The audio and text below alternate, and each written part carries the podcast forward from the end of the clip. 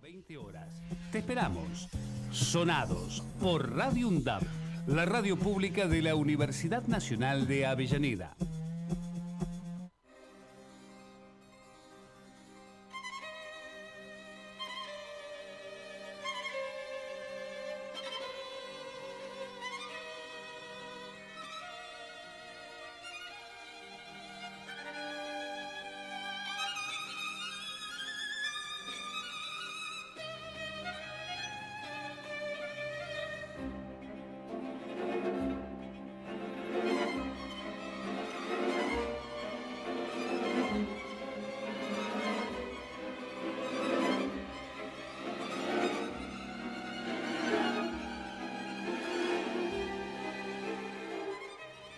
Sonados en el cosmo de la música.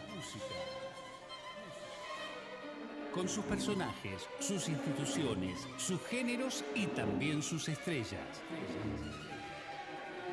Sonados están el licenciado Zanelli y el maestro Spector.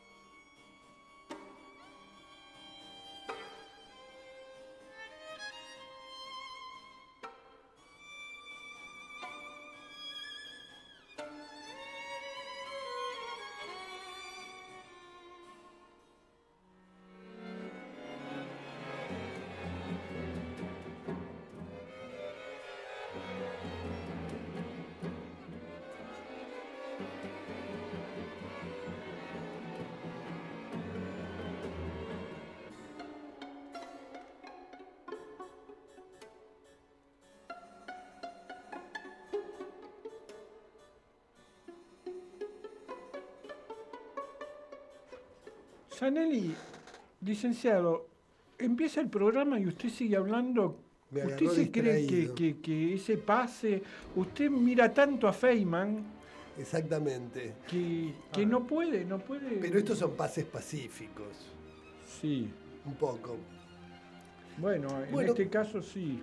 No, le comentaba a nuestro predecesor Qué interesante los números, qué asombrosos los números que daba en su programa sobre las pantallas y eso. Y eso fue todo. ¿Tanto tiempo para eso? Y después me entusiasmé. Hubo un momento en el que me entusiasmé. Derivó, derivó. Bueno, tenemos un invitado. ¿Lo sí, vamos a pero vamos a esperar, porque esto va, a generar expectativas. Exactamente, o sea que lo estamos viendo ahora. Y además todo lo que le vamos a preguntar es por sí o por no. Sí, sí, obvio, obvio. Yo tengo una lista, son 100 preguntas. Son 100 preguntas. 100 preguntas por y algunas son multiple choice, porque no son todas de por sí o por no. Hay una que le damos tres opciones. Bueno, yo lo que le diría a Marquitos, que está ahí con nosotros, que esta semana coincidíamos, que es una semana donde nos hemos unido eh, como en una fraternidad mística, porque todos estamos entre, entre la fe, entre la pesadilla, entre un día que nos levantamos entusiastas y con muchos bríos y con mucho con mucha este, como bueno, pensamos que viene la buenaventura. Algo por el estilo, sí. Yo también lo que noto es una bipolaridad, de eso que, usted señala. Pero en, cada uno de nosotros. Sí, sí, hay días que estás exultante y días que no te podés salir de abajo de la cama. Y bueno, pero es un poco como, como la forma, como la sonata. Vio que el primer movimiento es alegro. Tal cual. Y el segundo, por ahí en el tercero se usaban más las marchas fúnebres. Pero, por ejemplo, Mi, primer movimiento es me siento en la cama. Mi segundo movimiento me vuelvo a acostar. y no hay tercer movimiento. Pero lo que necesitamos son muchas voces. Exactamente. y necesitamos fe, y necesitamos que esas voces, eh, bueno, se unan, y quién mejor que un director de coro para reunir voces. Nadie, nadie mejor, nadie mejor. bueno, algún dirigente histórico, un estadista. Los estadistas suelen... Sí, pero eh, por ejemplo hubo un estadista que decía que lo mejor que le pasaba era escuchar la música que era la voz del pueblo argentino. Exactamente, que cuando son muchos afinan, entonces no molesta tanto. Claro, porque hay una variedad. Bueno, el maestro que nos acompaña hoy es el maestro Mariano Moruja, que le damos la bienvenida, gran director de coro de nuestro país. Muchas gracias, un muchas gusto, gracias. un gusto tenerte con nosotros. Estaba esperando que me mencionen para poder hablar, porque me da envidia. Claro, no podías hablar. Nosotros te mirábamos fijo, por eso te mirábamos fijo. Como me miraba mi abuela cuando quería agarrar otro, otro pastelito. Me miraba así, el pastelito se prendía fuego. Exactamente. Bueno. Bueno, muchas gracias, che. Una invitación, la verdad, fantástica. Un placer. Con gran alegría he venido. Bueno, qué cosa las voces, ¿no? Sí. Este... No, no, no naturalices, ese funcil, como que para vos es cotidiano. Hay, bueno, sí, hay, hay, hay un montón de, perfiles, ¿no? Este, hay, hay, muchísimas maneras en las que se da la voz. Esa frase de la más maravillosa música, realmente, que vos mencionaste, está buena. Eso, perdón, la mencioné yo. Ah, perdón, No, no, pero igual en la radio nadie se da cuenta que me estabas mirando. claro, claro. Y, tampoco se dan cuenta que yo te hice así con la cabeza. Claro, claro, claro, claro. Está bien. Este, qué sé yo, la verdad que uno, yo empecé cantando de chiquito cosas populares como muchísima gente y después fui haciendo un montón de cosas diferentes y siempre la ligación está con lo expresivo, está con lo, con lo afectivo, como con lo familiar, qué sé yo. ¿Pero qué cosas, por ejemplo, populares cantabas? Ah, bueno, si te digo... sí, decilo, confesá. No, es que no, sí, eh, tenía unos vecinos enfrente de mi casa que, que, tenían un profesor que venía a la casa y qué sé yo, y tocábamos la guitarra. O sea, yo, yo aprendía de colado con lo que hacían ellos. Ah. Pero el folclore, el folclore argentino de la década del últimas, últimas años del, del 60 este, que era un boom, además. Claro, totalmente, claro. Y después, bueno, todo lo que nos pasó a todos, ¿no? La música, este, el, primer rock y Box y todo eso, hacíamos eso. Ahora, ¿Y qué te llamaba más la atención la voz que, los instrumentos? Pues es que cuando yo, eh, claro, yo, yo eh, escuchaba música orquestal y no comprendía nada cuando era chico. Me parecía que tenía que haber voces. Qué loco, ¿no? Que algo faltaba, después, Sí, después me pareció, después entendí que era un rayo personal. Este, pero no, no me gustaba, tardé bastante en, poder escuchar música donde nadie cantara. Qué, interesante. Sí, y me di cuenta después que era una locura. Sí, sí, sí, totalmente. A ver, y esto me hace, me hace pensar en esto. Viste que hay mucha gente que hace crítica de alguna canción y demás, pero que opera no, eh, digamos, pensando en la música, en lo melódico, sino en las letras. Totalmente, sí. ¿Y qué hacemos con eso, Mariano? Y yo qué sé, este, hay de todo. Hay, hay, eh, hay, hay mucha música sin, sin, letra también, cantada, porque hay algo que nos pega de la pura melodía y de la emisión de la emisión, porque en la emisión hay un montón de cosas. Hay una cosa que a mí me gusta decir a la gente a veces para causar algún efecto este, relativamente manipulador. Muy bien. Que, es que, que, el sonido, la forma de transmisión del sonido y la forma de audición que tenemos nosotros está súper vinculada con el tacto, porque esta cuestión de que se mueva el tímpano por diferencias de presión, este, es casi como una caricia. Es lo mismo, digamos, es, es el mismo funcionamiento, ejercer presión sobre la piel, tocar, que tocar con una, de una manera súper, súper sutil por medio del aire el tímpano. Esas variaciones de, de, presión del aire en el tímpano eh, son tan comunicadoras de afecto como una caricia, como, como un contacto personal. No sé si me estoy yendo... No, no, al contrario, a mí se me vuelve como todo un mundo muy interesante de la sensación. Yo Nunca lo había pensado por ese lado. pero es que Me has manipulado por completo. Bueno, pero viste que lo que oís es, cambios de presión. Lo que oís es presión. Sí, sí, y esa presión, en, tanto viene de una voluntad, es alguien que te está haciendo algo finalmente. Claro, por eso hay, hay, hay voces que te ponen la piel de gallina. Totalmente. Sí, totalmente. mirá lo que le pasó al candidato el domingo. Bueno. Claro, hay toses, esas son Ah, las toses, ah, no las pero, voces. pero fuera de broma, se puede analizar la voz de, de alguien en función de una especie de salud mental o de orden este, interno, qué sé yo. Es perfectamente analizable. Hay voces, cuando una voz te parece muy rara o te, o te genera cierto rechazo, Bueno, yo- probablemente tengas razón. Mira, no, pensaba en eh, que cuando era muy niño, no sé, ustedes se deben acordar, que estaba Gina María Hidalgo. Claro. Muy Y me acuerdo Los que- pájaros de Hiroshima. Bueno, yo no, no- Eso para mí me resultaba como. Ahora que se me acaba de, venir. Bueno, a- los chicos cuando escuchan por primera vez las voces de los cantantes líricos se matan de risa. Yo me reía. risa. Yo sí, también me sí. reía, es cierto. Yo me reía hasta que una vez, este, bastante grandecito ya, después de los 20 años, estando en un, en un palco ahí en el Colón, alguien cantaba debajo mío alguien, algo que yo no comprendía, no me gustaba, no tenía especial afecto y me empecé a derretir. Mira. Con lágrimas, ¿eh? Y, y me, y me empezó a observar, porque dije, ¿pero qué, qué es esto? Si no me interesa. Estaba medio por cumplir una función, yo eh, eh, tenía que escuchar esa ópera. Y repito, no me interesaba, no me gustaba especialmente, no comprendía de qué se trataba y me empecé a Y derretir. te conmovió. No, em, no, ni siquiera puedo decir que Pero me no conmovió. entiendo cómo se junta, no, no te interesaba con el derretirse. Yo tampoco, no sé. Algo, algo físico fue eso, el puro sonido. No sé. No sé de qué se- no me acuerdo de qué se trataba. Pero esa era una voz femenina y era una voz aguda. Este, y empecé a tener lágrimas y dije, pero esto es una locura, pues esto es una cosa física. Si no es intelectual, no, no estoy evaluando nada. Eso pasa. Y cantabas, perdón, vuelvo a una cosa que me quedé pensando porque me gusta retomar en esto de. Pienso que nosotros, en cierta manera, generacionalmente, o no sé, pongamos, tuvimos suerte de conectarnos con el tango, el folclore y el rock que aparece después en nuestras vidas. Claro. Entonces, yo lo que noto que había como una especie de, de regularidad en eso, en, en ciertos sectores, sospecho. Sí.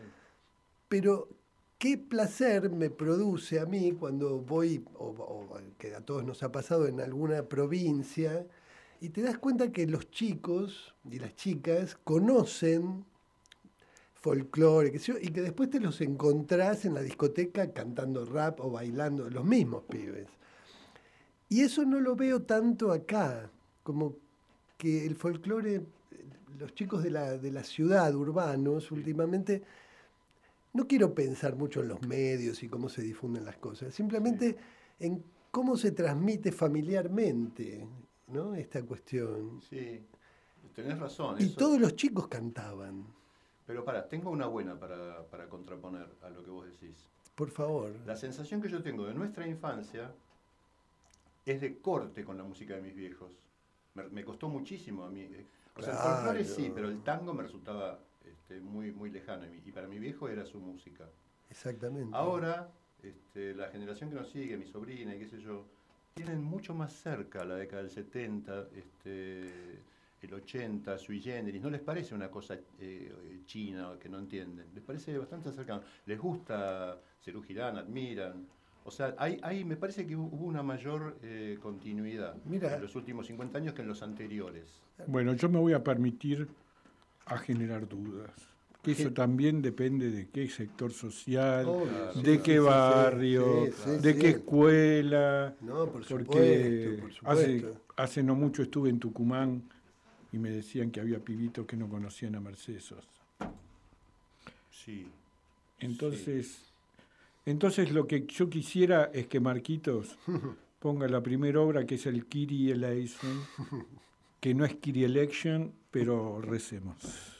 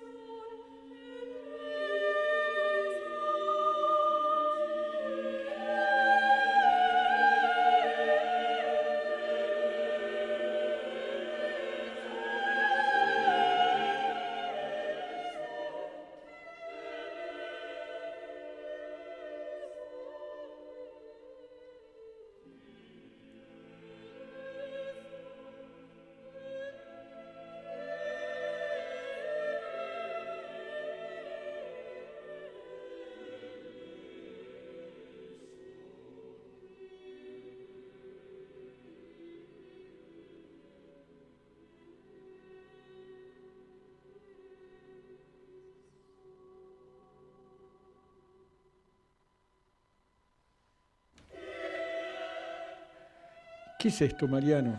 Esto es el primer movimiento, la primera parte de la Misa de Frank Martin, una obra para doble coro de, primera parte del siglo XX, que es una obra, qué sé yo, paradigmática que todos queremos hacer y que a veces podemos. hace falta un coro muy bueno, digamos, bastante numeroso y de voces, digamos, profesionales, ¿no? esta, esta, es una grabación que hicimos hace mucho, pero que la escucho con mucho cariño, es del 98. Y decir qué coro es, por ah, favor. Este, este es el grupo vocal de difusión, que es el coro con el que yo trabajo desde el año 88. Este, y que seguimos ahí en la brecha, este, haciendo música de cámara, en general música a capela, pero que ya a partir de los últimos 10, 15 años tuvimos muchos compromisos para hacer música también con ensambles, acompañados, encargos. Este año fue un año rarísimo porque andamos cosas muy, muy diferentes. O sea, a partir del grupo de cámara se armaron distintos proyectos. Cantamos a principio de año la segunda sinfonía de Mahler, que, a partir del coro se completó con 70 personas más. Y después ahora, a mitad de año, en el Festival de Marta Argerich, las bodas de Stravinsky. Así que es un año lleno de cosas distintas al proyecto generador, pero que hicimos con mucho gusto. Bueno, a ver, explícanos qué es esto de un primer movimiento de una misa. Y la misa, este, yo no soy para nada experto, ¿no? Pero eh, es el ritual, es el ritual católico, este, y que tiene esos momentos, eh, momentos dentro del tiempo ritual. El Kiri es el comienzo de la misa, es una invocación por la misericordia, por la piedad. Este, ten piedad de nosotros, Señor, ten piedad de nosotros, Cristo, ten piedad de nosotros. Se dice tres veces cada cosa tiene, esa, esa, ritualidad. Hay algunos compositores que usan simplemente el texto para componer. En, el origen la música religiosa no, está escrita justamente para... Este, la función. Para, claro, claro, para la función y sostenida por distintos gobiernos, por la iglesia, que yo, y los compositores han vivido de eso. Después pasaron muchas cosas. Hay misas donde uno sospecha que al compositor solo le interesaba tener en su, en su este, catálogo una misa. No le tenés mucha fe. Hay algunos que no. Este, y otros que sí. Esta en particular es una, es una música en la que al contrario se puede... Hay, están las dos cosas. A mí me gusta mucho esta misa porque tiene, por un lado, toda una cosa este, creíble, creíble, creyente y, este, religiosa en el mejor de los sentidos. Y por otro lado, un montón de imágenes, como si fuera música por momentos cinematográfica.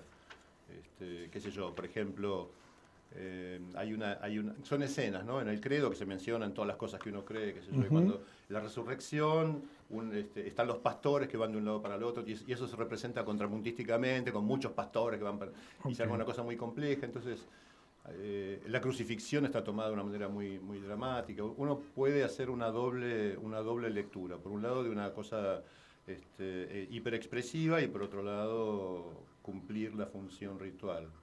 ¿Y vos crees? Qué linda pregunta para este horario. yo, yo creo, a ver, yo creo, yo no sé. Yo lo que sí sé es que no sé. Este, porque tengo problemas, no tengo tantos problemas con, con el con, lo, con el después, sino con el comienzo. El, comienzo del universo me resulta un tantito confuso. así, que, así que tengo alguna sensación de que la ciencia no, no alcanza. En ese sentido, creo. Bueno, yo tenía un maestro que me decía que cuando uno toca esta música o canta esta música, bueno, aunque uno no crea en ese momento, uno tiene que creer. Bueno, este ¿No era Pascal el que decía que si no tenías fe, arrodillate y rezá, que la fe llega sola? Sí. Hay algo de eso, ¿no? Yo creo que hay un hallazgo en lo que pasa con esas músicas que irremediablemente te conduce a un cierto estado de espiritualidad. Lo que llama la atención es que pueda ser eso denominador común de un montón de personas. Vos las reunís en un lugar, ponés esta música o ejecutás esta obra y algo pasa, a la mayoría le pasa que no está pensando en el clásico del domingo y está algo sí, pero que además en los coros hay ateos, judíos. Exacto. Eh, lo que quieras. y todo el mundo generalmente debe estar gozando de hacer esa música. esa mirada, viste. O hay gente que se retoba, uy, otra vez. No, no, no, no, los que adhieren a este tipo de música, a este tipo de, a este tipo de coro, no, pero me interesaba, viste, hay, en uno de los textos muy, muy lindos de Pavlovsky, de Tato Pavlovsky, que, que recuerda su, su, su, vínculo con el juego este, en, un, en un jueguito de fichas, en un fulbito de fichas, y todo el libro lo desarrolla en virtud de eso, que se llama, ya me voy a acordar, este, bueno, no, quiero pensar ahora porque voy a hacer un bache, pero eh, es, un libro para recomendar. Él, él, vincula su relación con el arte con, esa, con ese juego, que no era tan infantil, era más bien juvenil. Y en un momento eh, empieza, empieza a jugar con la locura de que en las fichitas, ellos con los compañeros habían visto, los, mencionaban con nombre de jugadores y esos jugadores tenían una, eh, una característica física. Uno era rubio y otro era alto y otro era más gordo y era más lento, qué sé yo, y tenían los nombres y sabía cada uno. Entonces en un momento cuenta una anécdota genial que están de grandes con el hermano y entonces él le dice a su hijo al oído el nombre de un jugador y hace el gesto y el hermano desde 20 metros le grita el nombre del jugador reconociéndolo por el gesto que hacía, que hacía él, ¿no? Entonces, este, dice en un momento que se encuentra con un compañero en el colectivo y le, y le cuenta una anécdota referida al juego y el otro le dice, sí, sí, qué locura que teníamos con las fichitas. y dice, había dejado de creer. había dejado de creer. Había dejado de creer. Y otra cosa que, está maravillosa ahí, que tiene que ver con los sacramentos y con la iglesia y qué sé yo, pero él lo plantea de otro lado, con la actuación, es, no creo en lo que pasa, pero creo en cómo se hace que eso pase. No creo que lo está matando, porque si no estaríamos todos locos en el teatro. No creo que lo está matando, pero me conmueve. Creo en la conmoción que me genera la creencia del que actúa. Entonces creo en cómo hace. Y a partir de ahí viene lo de los grupos, ¿viste? Cuando se dice basta la creencia de uno, la creencia firme de uno para, para incidir en los demás, que tiene mucho que ver con lo coral también. Y tiene mucho que ver con algo que vos practicás, ¿no? que es la enseñanza, la docencia. Claro, sí, sí, sí, la, la, la creencia, este, en ese sentido creo. Claro. Este, creo, que hay, creo que hay algo. Y, y, mira, y te digo algo que, que, que, es lindo decirlo, porque la gente que no, que no está cerca de la actividad, por ahí tiene una imagen más autoritaria, más maravillosa del director. Cuando te va bien, sentís que sos transmisor de algo que te está... agradeces. Claro. Cuando te va bien, agradeces. Bueno, vos tocas. Cuando te va bien, agradeces que esto está fluyendo, ¿viste? No, te, no decís, mira cómo toco, mira cómo, mira cómo dirijo. Este, la primera sensación es de, es de postergación de lo, de lo individual. Bueno, ahora vos hablas de, de, espiritualidad y se está hablando del ego y del yo por distintos... Bueno, ¿viste? como si el ego fuera la parte más densa y más terrenal y que evaluara esas, esas condiciones, y la espiritualidad, todo lo que tiene que ver con el mundo sutil y qué sé yo. ¿no? ¿Y es distinto el ego de los directores de coro que el de los directores de orquesta? Bueno, qué, qué, lindo tema. qué lindo tema comparar. Mira, yo la verdad que estoy. No, una... pero es para hacer un análisis científico, no es para comprometerte. Polémica en el hall. Se llama el programa. Hay, mucha, hay, mucha, eh, hay muchas cosas para decir este, en la comparación de los directores de coro y orquesta. Son organismos absolutamente diferentes. Desde desde, desde el comienzo de la música, más bien los instrumentistas este, fueron profesionales y lectores, y los cantantes de coro fueron más bien no profesionales y no lectores. Eso se ha ido modificando y en este momento está francamente modificado. O sea, hay muchos coros integrados por profesionales y lectores. Dicho esto, el director de orquesta está dirigiendo a, a una cantidad de músicos que solo tienen ante su vista lo que ellos tienen que tocar, no lo que tocan todos los demás compañeros de la orquesta. De tal manera que hace, el director de orquesta tiene que hacer unos gestos muy precisos para que todo el mundo sepa por dónde va, en qué, o sea, la, la relación que tiene con la hechura de la música el, el, el músico de orquesta es la gestualidad del director de orquesta. En cambio, en el coro, normalmente, como son menos, menos voces, todo el mundo ha cantado, no, no siempre, eh, pero desde hace 200 años por lo menos, todo el mundo canta con toda la música a la vista. Entonces hay, hay muchas más posibilidades de, de, tener información acerca de lo que va pasando y que, cuál es la función de lo que yo canto dentro del total. Uno canta mirando toda la partitura. Eso hace que el director de coro tenga algunas libertades que el director de orquesta no. No sé si se entiende algo de lo que estoy diciendo. Sí, Tengo miedo de estar diciendo algo muy técnico no, se y. entiende muy bien. No se entiende. No, no, Este- no, no menosprecies. No, no, la, la- la explicación soy capaz de. claro. Qué maldito. este, No, lo que, lo que, este, a ver, yo la pregunta te la dije, a ver, pensando en si tener un objeto sí. hace diferente el vínculo con la música a cuando el objeto es uno solo, Mira, es uno mismo. li- ligeramente diferente, ligeramente diferente. O sea, yo digo que el director dirige un cuerpo, el director de orquesta y el director de coro. No se dirige la música. Esta es otra imagen que por ahí uno puede tener como, como vinculada a una presencia mágica o, autoritaria, qué sé yo. Se dirige un cuerpo, estás ayudando al otro a hacer lo que tiene que hacer, ayudándolo a respirar, a coordinar. Eh, los mejores directores, inclusive dirigiendo, dirigiendo orquesta, piensan gestos que facilitan la hechura. Por ejemplo, no, eh, es difícil de mostrar en la radio, pero este, Yo Ahora- traduzco, yo ahora- traduzco. si vos tenés que... No, Ahora no, se acaba vos- de parar en la mesa.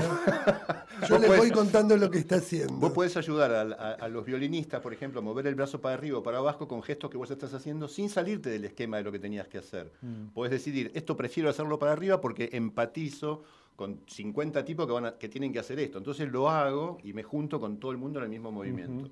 En el coro es la respiración, es tener el pecho abierto, es estar erguido, estar levantado, generar como las mejores sensaciones.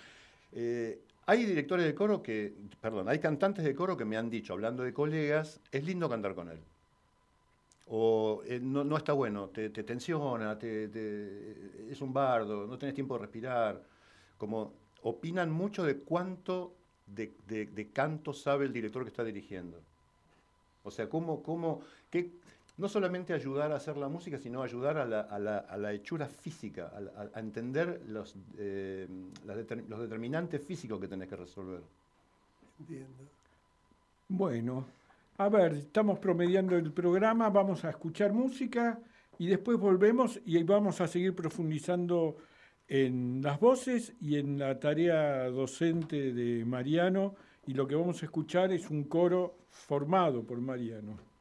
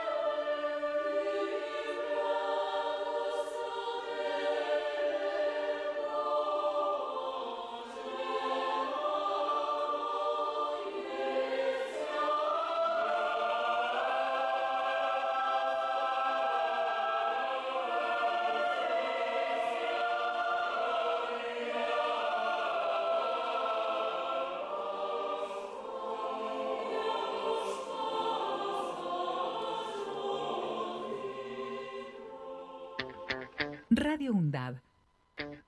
Docentes, no docentes, estudiantes tienen que decir. Radio UNDAB. Voces universitarias. Escuchalas. Escuchalas. Voces universitarias. Radio UNDAB. Radio UNDAB. Radio UNDAB.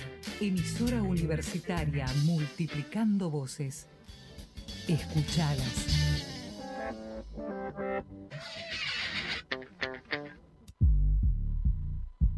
Hacemos pie. Recorremos todos los paisajes de la ciudad de Avellaneda y los distintos escenarios barriales, con agenda propia. Hacemos pie, paisajes y escenarios. De lunes a viernes, de 9 a 12 horas. Hacemos pie. Donde estés y cuando quieras, escucha Radio Undab. Baja la aplicación en tu celular. Búscanos en tu tienda de aplicaciones como Radio Undab y escucha nuestros contenidos.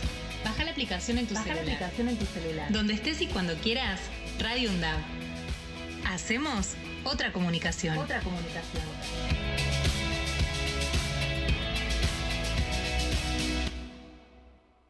No Tango Tan, un programa dedicado al tango y al carnaval. Un programa de, de, música de por acá, música de nuestra pertenencia, el tango, el carnaval, el Río de la Plata, la Cuenca del Plata. No Tango Tan. Todos los miércoles de 13 a 14 horas le pone a rabal a tu mediodía por Radio UNDAB. Este 19 de noviembre, seamos cada vez más los que votamos por la democracia. Conoce más en argentina.gov.ar barra elecciones. Elecciones 2023. Argentina Presidencia.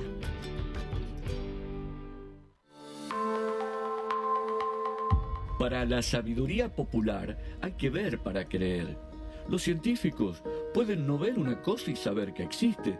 Para los revisionistas basta con verla para dudar de su existencia.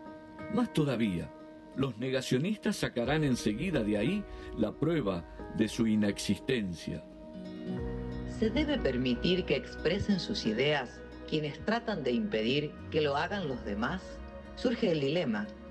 Prohibir expresiones aberrantes a una costa de dañar la libertad de expresión o permitirlos, corriendo el riesgo de naturalizar los discursos de odio, lo que puede incubar la repetición de esos crímenes es un mensaje de la Red Interuniversitaria de Derechos Humanos. Hace 40 años, una generación luchó por la democracia y hoy nuestras voces se unen a las suyas. La democracia es el compromiso de generaciones pasadas, presentes y futuras. Consolidar la democracia es responsabilidad de cada argentino. Construir un país con oportunidades para todos es el gran desafío. Juntos, sigamos escribiendo nuestra historia. A 40 años de la democracia, Aruna, Asociación de Radiodifusoras Universitarias Nacionales Argentinas. Radio UNDAD, docentes, no docentes y estudiantes tienen que decir. Radio UNDAD, la radio de la Universidad Nacional de Avellaneda. Bueno, volvemos a Sonados, acá con el licenciado Zanelli y con nuestro invitado, el maestro Mariano Moruja. Que además yo quiero decir una cosa, usted, licenciado, usted sabe que yo no suelo adular mucho a la gente, ¿no? Usted se dio cuenta, salvo a mí mismo. Me di cuenta, me consta, lo he visto. Pero con el maestro Moruja siempre pasa algo mágico. Cuando él empieza a trabajar con un colectivo. Hace poco, yo le voy a confesar algo yo fui testigo como un grupo de jóvenes y jóvenes y jóvenes brasileras, sobre todo brasileras, escúcheme bien el fin de la frase, se despedían luego de una semana de trabajo con el maestro llorando con un llanto, como que lo que les había pasado, no porque era la despedida, sino era un llanto de agradecimiento por lo nuevo que les había pasado en toda una semana de trabajo con el maestro cantando. ¿Por qué tiene esa seducción usted, maestro? Ay, no sé. y jóvenes también, o sea, fue una cosa cuando armamos una orquesta y un coro del Mercosur, con chicos de Paraguay, de Uruguay, de Brasil y de Argentina y bueno, y pasan esas cosas. Y lo mismo con lo que escuchábamos, que lo podemos poner marquitos en el fondo, que está, saliendo, perdón. Este, cuando la experiencia que tuvimos con, en el país con el coro del Bicentenario. A ver, contá un cachito qué pasó. Y bueno, para mí fue un antes y un después, una, experiencia impresionante, porque yo tenía, tenía un coro de cámara desde, el 88 y, que tenía relativamente pocos ensayos por, semana, hacía relativamente poca música, y en el 2007 eh, fui convocado por la Universidad Nacional de La Plata para ser docente lo cual implicaba formalizar mi, trabajo. Quiero decir, cuando, cuando digo que tenía mi coro, quiero decir que tenía un lenguaje personal, de alguna manera descontracturado, irresponsable. Me bastaba con hacerme entender por un coro que ensayaba conmigo y, yo gozaba de muchos ensayos, de poder repetir y de alguna manera aprendía con ese coro. Al, tener la convocatoria para ser docente tuve que reflexionar, y formalizar lo que yo hacía y, realmente chequear si lo que yo hacía era universal, si le servía a otros en otras condiciones. Eso fue 2007. En 2010, a poco, relativamente poco tiempo después de eso, recibo la convocatoria para dirigir eh, el Coro Nacional del Bicentenario, que, implicaba que 60 o 70 chicos de todo, de todo el país, chicos digo porque tenían 18, 19, 22, no más, quiero decir, este, tenían alguna formación musical, pero no eran profesionales. Se iban a reunir en algún lugar para hacer giras. La primera fue en Tucumán y giramos por todo el noroeste. Y, la propuesta era en cuatro, en cuatro días de ensayo, que implicaba de alguna manera siete u ocho ensayos, porque ensayábamos mañana y tarde, preparar un, un programa, medio programa, digamos, de concierto, con pibes que no se conocían entre ellos y que no me conocían a mí y que yo no conocía. Eh, entonces implicaba hacer un sonido común y ver si qué podía resolver gestualmente. Fue una de las primeras veces este, que entendí que sí, sí, yo estaba concretando una forma de, comunicación que podía ser eh, ejercida con pocas palabras, rápido en el tiempo, con pocos ensayos, y fue increíblemente emotivo. Por supuesto que al, al hacer una cosa en la convivencia, hacer una cosa en común, hacer una cosa que estaba saliendo bien, que era feliz, hacer una gira, bueno, todo eso generaba un movimiento de una, de una emotividad tremenda. Y después también algo que, vamos a caer en el halago, pero este, la presencia de Claudio eh, enmarcando eh, el, sentido de lo que estábamos haciendo, era una cosa casi insoportablemente emotiva. yo le decía, pará porque cada vez que él hablaba para abrir o para cerrar, este, me cerraba todavía más la sensación de trascendencia de lo que hacíamos. ¿no? Podría dar infinitos, infinitos detalles en ese sentido, pero me parece que no le, no le va a gustar, se va a poner colorado. No, lo que yo sí quiero, y sobre todo en estos días, que estas son iniciativas que se hacían en el marco del Ministerio de Educación de la Nación, que por decisión del viceministro, de Jaime Persic, y de que, realmente era una decisión y que estamos en una semana que tenemos que pensar si eso, si eso se puede volver a reiterar, si eso se puede seguir profundizando, si un coro se tiene que manejar con, las leyes de, ¿cómo es que dice el KIA este? De, el, el, menor precio y no sé qué. Sí, la, la, no. este, así que. No, la propuesta, la propuesta esta que estamos padeciendo en estos días eh, realmente tiene una cantidad de, detalles para ser disruptiva que, resulta, a mí me resulta doloroso realmente. Pensando en, en las cosas que hicimos, en el tiempo que pasó, en que nos dedicamos a la docencia y tener que convivir con algo que se presenta, que ha logrado presentarse como nuevo cuando trae nada más que repeticiones, es, algo desesperante. Y la propuesta, la propuesta eh, realmente inventada de que no hace falta organizar la vida en común, es una cosa insólito. es increíble poder decir eso. No hace falta que organicemos la vida en común. Cada uno hace lo que quiere, pero, sí, pero yo te aplasto. Bueno, eso es lo que pusieron en práctica el, hombre de Neandertal. Que por eso se extinguió, justamente. claro.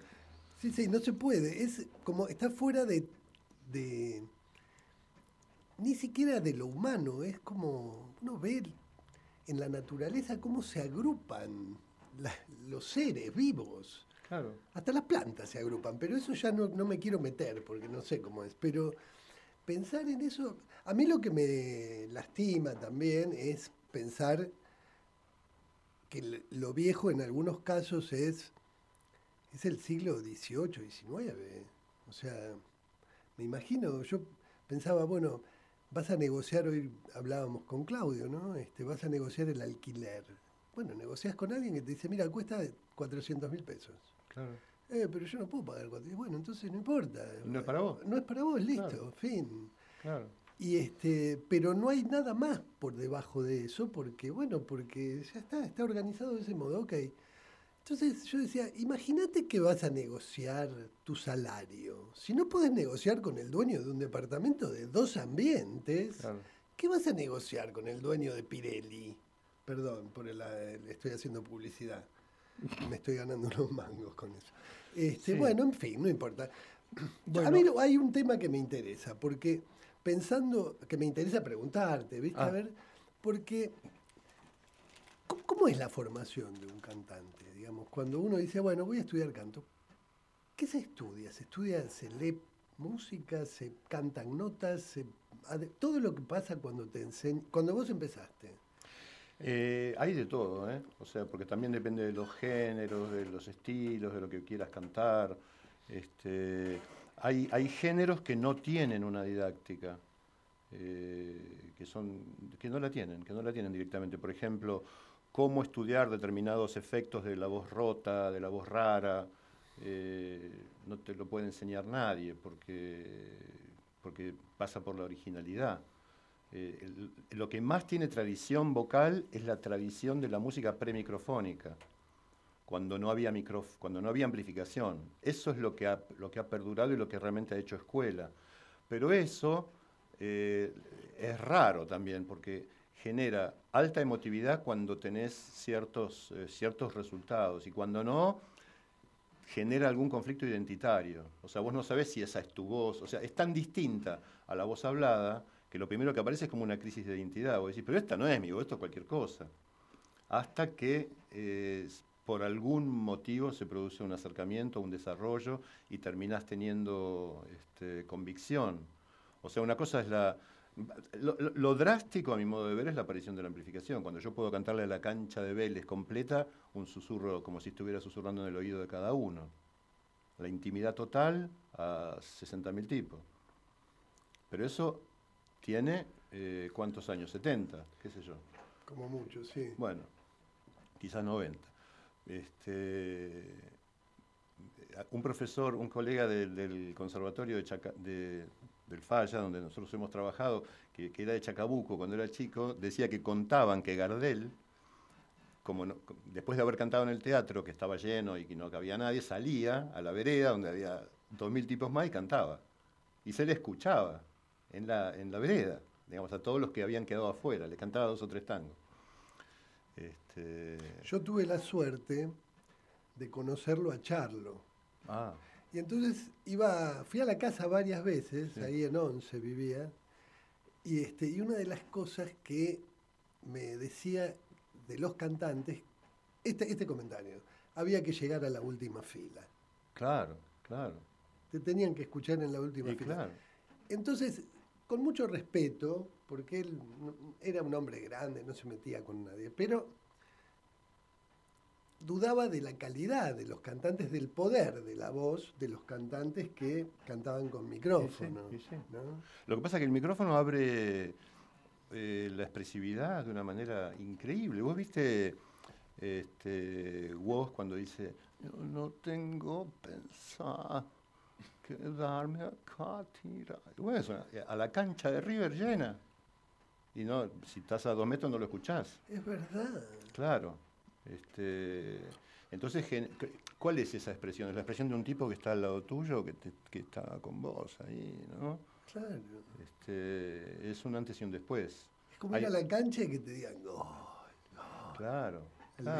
es, el, susurro en la orejita para todo el mundo, ¿no? Para todo el mundo. Me está llegando como si, ¿no? Otros efectos, la, la forma de cantar con aire, infinidad de cosas que se pueden hacer que no existieron hasta que no apareció ese recurso. Entonces, la formación, cuando uno dice quiero estudiar canto, bueno, ¿qué es estudiar canto? Porque yo quiero, quiero estudiar canto para cantar como vos. Bueno, no sé, habría que preguntarle a él qué hizo, porque no sé si alguien, no, sé si hay una didáctica desarrollada para, para adaptar.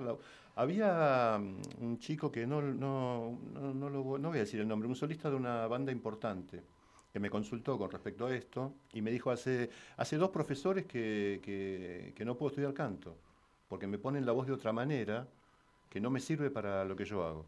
Ahora, cuando no estudio, si no lo hago, puedo hacer dos shows por fin de semana y no puedo hacer más. Tengo que descansar 15 días porque termino destruido de la voz. Entonces estoy, estaba en un brete. Si no estudiaba, tenía que descansar porque se arruinaba la voz trabajando, por el efecto con, con que él había desarrollado su carrera, ¿no? Pero si estudiaba, no encontraba quien lo ayudara para hacer esas cosas. Sin este, dañarse. Sin dañarse. Entonces la didáctica es la didáctica de la lírica. Hay una escuela italiana, una escuela alemana y habrá otras.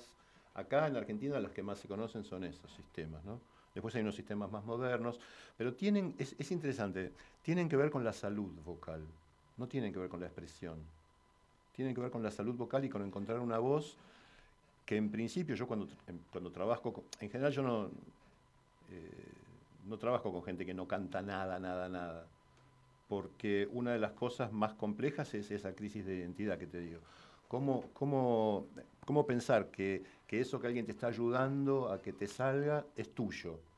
O sea, se da esta paradoja que alguien dice, pero no es mi voz. ¿Y, de dónde sale? Te está saliendo, está saliendo de vos, ¿no? Pero no es mi voz quiere decir no me siento representado por esa emisión. Entonces es medio, es medio complejo. Pero yo voy a poner en conflicto lo que estás diciendo, porque yo creo que un coro, y vos sabés eso, también puede susurrarte en el oído. Eh, espacialmente dispuesto de otra manera. Tener esa sensación de que alguien te susurra. Yo creo que, hay una posibilidad este, que no solamente por el micrófono. No, no, no, no. Bueno, está bien, pero en, un, en unas condiciones acústicas determinadas, en un teatro determinado, qué sé yo, alguien puede susurrar y, llegar. Tienes razón, tenés razón. Depende, depende de la acústica. Depende de la acústica, depende también de la técnica, depende de la destreza, depende claro, de... Claro, claro. También en la voz aparece un lo que sí me parece... Una cuestión, digamos, de, natural, de, aparato vocal, que no sé, no lo quiero definir como talento, sino que tiene que ver con una cuestión de... Hay, hay voces y voces. Hay gente que, vos le preguntás, ¿cómo, hiciste? No, no, lo estudié, no estudié. No, no, no. Este, y hay voces, mira, volviendo a lo, que, a lo del principio, cuando hablábamos del tacto, de la emoción, hay voces, que, Mercedes Sosa es la, la paradigmática para mí, para nosotros, que, en que está, por, está en general por encima de la creación, está, está por encima de la canción, canta cualquier cosa y vos decís, es Mercedes, o sea, quiero escuchar eso. Quiero escuchar Charlie García cantado por Mercedes Sosa, quiero escuchar Fito Páez por Mercedes Sosa. Es Mercedes Sosa. Es Mercedes Sosa, porque es una emisión que te, que te gana y, y, es, eh, es una gloria para el autor. Este, lo escuchás de otra manera, pasa otra cosa. Y eso es, la, es, irrepetible. Ha pasado con otras personas, pero nunca, nunca con nadie como con ella. Es verdad. Ahora, respecto a lo anterior, el susurro, este, me parece que vos te referías a que ese efecto era irreproducible en un estadio hace pocos años. Sí, claro. En un ah, estadio ahí sí, yo creo que, ah, que en ese caso sí. Lo otro, me parece que hay un encanto con los espacios donde se escuchaba música, que cada vez creo yo son menos en cierta forma, porque no es que no hay lugares pequeños, no hay lugares si no apropiados. si no llenas un estadio no sirve. Exacto, hay, ah, algo, de eso. Y los teatros, no todos están pensados para que uno presente, se presente a cantar. No. Porque no. están preparados para. Entonces las salas donde uno podría ir a escuchar música bajita, no existen muchos. Están en Buenos Aires contadas con los dedos de Claro, después están los lugares específicos que donde se cultiva algún estilo, algún género o un lugar de jazz, claro. pero que tampoco están muy este, eh, no están eh, pensados para eso tampoco. Y pensaba también en los instrumentos acústicos y las posibilidades que tenían en un espacio chico y las posibilidades de tocar, no sé, un bajo eléctrico en un estadio con 100.000 personas escuchando. Así es como, ¿no? Es, bueno, es un tema... A mí me interesa mucho porque hay como una especie de este, tendencia que yo comparto, por otra parte, a que los chicos y las chicas canten desde chiquitos. Claro y evidentemente no es lo mismo cantar que no cantar. Los que alguna vez cantaron en la escuela, en general, lo recuerdan, te lo recuerdan o algo pasó. Y después hay épocas de la Argentina que te tocaron vivir que lo único que te hacían cantar era, no sé, qué sé yo, tres cosas en todo el año y no le daban mucha bolilla. Claro. Y cuando yo, que tengo la suerte de ver cómo se hace música y se canta diariamente con chicos, me da como, confieso que me da una especie de, digo, pero ¿por qué no me tocó a mí esta época? Bueno, yo tengo a mi hijo, que voy a aprovechar este momento para hacer el consultorio del doctor Moruja, que quiere cantar heavy metal. Mariano, ¿qué hago? Y me, dice, ¿con quién puedo estudiar? Y bueno, ves lo que decíamos recién, es complejísimo, yo no sé. Quizás existe, ¿eh? Este... Vos no das clases, ¿no? ¿De heavy metal? Sí. Me parece que no. Me parece que no debo.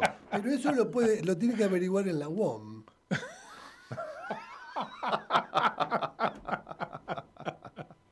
que espere, que espere las elecciones. No, hay una, hay un este. Mientras podemos poner Marquitos una música acuática por ahí. Ah, eso es lindísimo.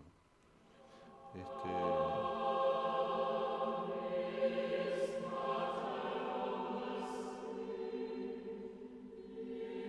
Porque hoy, eh, porque en, en, marzo estábamos eh, por entrar a la última función de la segunda sinfonía de Mahler en, la rural, estaba tomando un café y veo en, en Facebook una nota de este, de este compositor que es norteamericano diciendo Nombralo, nombralo. Eh, Ricky Ian Gordon es un, un, yankee más joven que nosotros, que todos nosotros, este, que, pone, que pone en Facebook, miren lo que encontré, la más hermosa versión de mi Water Music.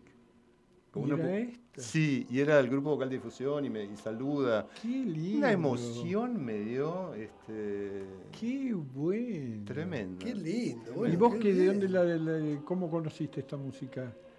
Bueno, yo conocí esta música en un disco eh, en el año 95-96 y en ese momento conecté con él este, para pedirle la partitura y me dijo, gracias, me halaga mucho, pero no está en mis manos, tenés que conectarte con el editor. Cuando me conecto con el editor, me dice, ah, perfecto, qué bueno su interés, ¿para cuántos conciertos la quiere y durante cuánto tiempo? Porque costaría tanto, tanto, y tanto. Y era tanto en ese momento, este, por supuesto en dólares y qué sé yo, y yo no le podía explicar, porque mi proyecto era por muchos meses para pocos conciertos, cosa que no daba la cuenta. Estaba en alquiler. Y bueno, me dijeron que no, yo tampoco di el brazo a torcer, no, no me pareció, porque yo en ese momento trabajaba con entrada libre y sí, lo, sigo trabajando con entrada libre, en ese proyecto al que yo quería dedicar esa obra. Entonces me parecía un despropósito. Hasta que se editó, y cuando se editó compré una cantidad de, ejemplares y eso ya era legal. Este, y entonces me animé también a que estuviera en, YouTube, porque si no era raro de dónde había sacado la partitura. Y escúchame, ¿y qué dice esta música? Esta música dice eh, Water Music, Water Music, agua, este, música, música del agua, música del agua, música del agua, música del agua, música del agua. El amor está esparcido sobre el mar, el amor está esparcido en el agua, en el mar, en el mar. Love is scattered on the sea. Eh, pequeñas manos que... Eh, es un requiem, es una, es una música vinculada con la muerte, pero de una manera eh, plácida, de una manera hermosa. Panteísta. Sí. Este, y para mí siempre fue muy, muy, muy significativo por una cuestión que tiene que ver con el coro. Este, nosotros tuvimos una compañera que murió en el mar de una manera increíble en su viaje de boda, o sea, la historia más triste del mundo. Mm. Sí. Este, y, un, año y poco después de eso conocí la obra esta. Entonces, Me- Dios mío. sí, sí, una cosa increíble. Escúchame, Mariano, ¿y vos estás de acuerdo con predisponer al público diciéndole el texto antes de que escuche la música? Eh, hay que, es, es un riesgo a tomar. Predisponer al público no, porque a mí no me gusta mucho hablar eh, con el público. O sea, me gusta, pero también me parece que son lenguajes como que preparan el cerebro de distinta manera, ¿viste? Para lo intelectual. Este, y que otra cosa es sentarse, cerrar los ojos y chao. Otro tema del que se podría hablar es del subtitulado, ¿viste? Que tiene una importancia, pero que también te lleva al, al lugar de la cabeza. Perdés, Y un poco sí. la otra esfera se pierde. Sí, sí, un poco sí. Estás ahí siguiendo a ver qué, por Claro. dónde va. Sí, lo que pasa es que a veces es muy emotivo. A la gente que hace muy bien subtitulado y que justo hace coincidir y que ah, cuando la música está bien escrita sobre el texto, a veces es muy emotivo enterarse de cómo el compositor quiso decir esa palabra, ¿no? Este, pero es verdad que no, no- no estoy del todo seguro. No estoy del todo seguro. He hecho las dos cosas. Tengo experiencias el año pasado cuando todavía dirigía el coro provincial de Santa Fe eh, con subtitulado que fueron buenas. De- Desde el punto de vista de la recepción del público, ¿no? Me dijeron que lo habían pasado mejor. Este, porque también a veces un concierto que dura 50 minutos, una hora y cuarto, qué sé yo, y no entendés una sola palabra, eh, es un poquito raro como hecho comunicativo. O sea, vos tenés que decirle, o sea, es, es verdad que el sonido es lo que yo te quiero comunicar, pero por otro lado, yo, yo veo que están cantando un texto. Sí, claro. ¿Y por qué me quedo afuera del texto? Es raro. O sea, no sé, hay bueno, un tema, es Hay que escucharlo muchas veces. Ah, bueno, eso sí. Eso estaba pensando, la posibilidad de, reproducir, de reproducirlo, Sí. ¿no? Hace que mi política, la mía. ¿Cuántas veces escuchan los pibes a vos? Muchas. ¿Y qué es? ¿Porque no lo entienden o porque No, no, no, no, no, bueno, no. Este, es como, como yo escuchando presente este, en el año 73, este, Box Day, hasta que, hasta que la, la púa pase del otro lado del vinilo. Se mezclaba con el tema del ¿Por otro qué? lado. ¿Por qué? ¿Por qué? ¿Por qué? Es una gratificación, es una identificación, qué sé yo, no sé. No sé, es una revitalización, una re- un revisitar una creencia, no sé, ¿por qué hay tantas... Hay muchas cosas que repetimos, ¿eh? Sí, Hay muchas cosas que no las damos por hechas por haberlas hecho una sola vez. Queremos volver a hacerlas. Sí. No, yo pensaba, mi política siempre fue escuchar y la voz para mí es un instrumento más. Y siempre lo escucho como un instrumento más. Cuando este, puedo, tengo acceso a la letra, aunque esté en inglés, la, veo qué quiere decir. Sí. Cuando descubro lo que dice, Sí. muchas veces dejo de escuchar esa música. Porque, uy, me pasé un montón de tiempo escuchando esta canción que no me gusta. Y no te gustó lo que claro. Porque pensaba en el fenómeno James Brown, por ejemplo, que lo primero que te llamaba la atención era el ritmo, que era una novedad, Sí. y el estilo del tipo, y qué sé yo. Pero después cuando escuchabas, escuchabas algo con lo que estabas de acuerdo. Te tengo que interrumpir. No, ya está, ese era, era justo Ah. el punto final. Che, Punto final. Bueno, cortito, ¿no? cortito. Bueno, por eso vamos a repetirlo, pero Bueno. no de la misma manera, sino que vamos a seguir abordando nuevos temas. Y nos despedimos desde este Sonados. Gracias por la visita. Gracias Mariano por la visita y Muchísimas seguro la que la próxima vez que nos encontremos se nos van a ir estas pesadillas de esta semana Vamos, y vamos, la vamos. fe Vamos por nos eso. va a hacer que, que sigamos haciendo proyectos como los que compartimos. Vamos por eso. Gracias. Gracias, Gracias. Marquitos en Gracias, el control. Marcos.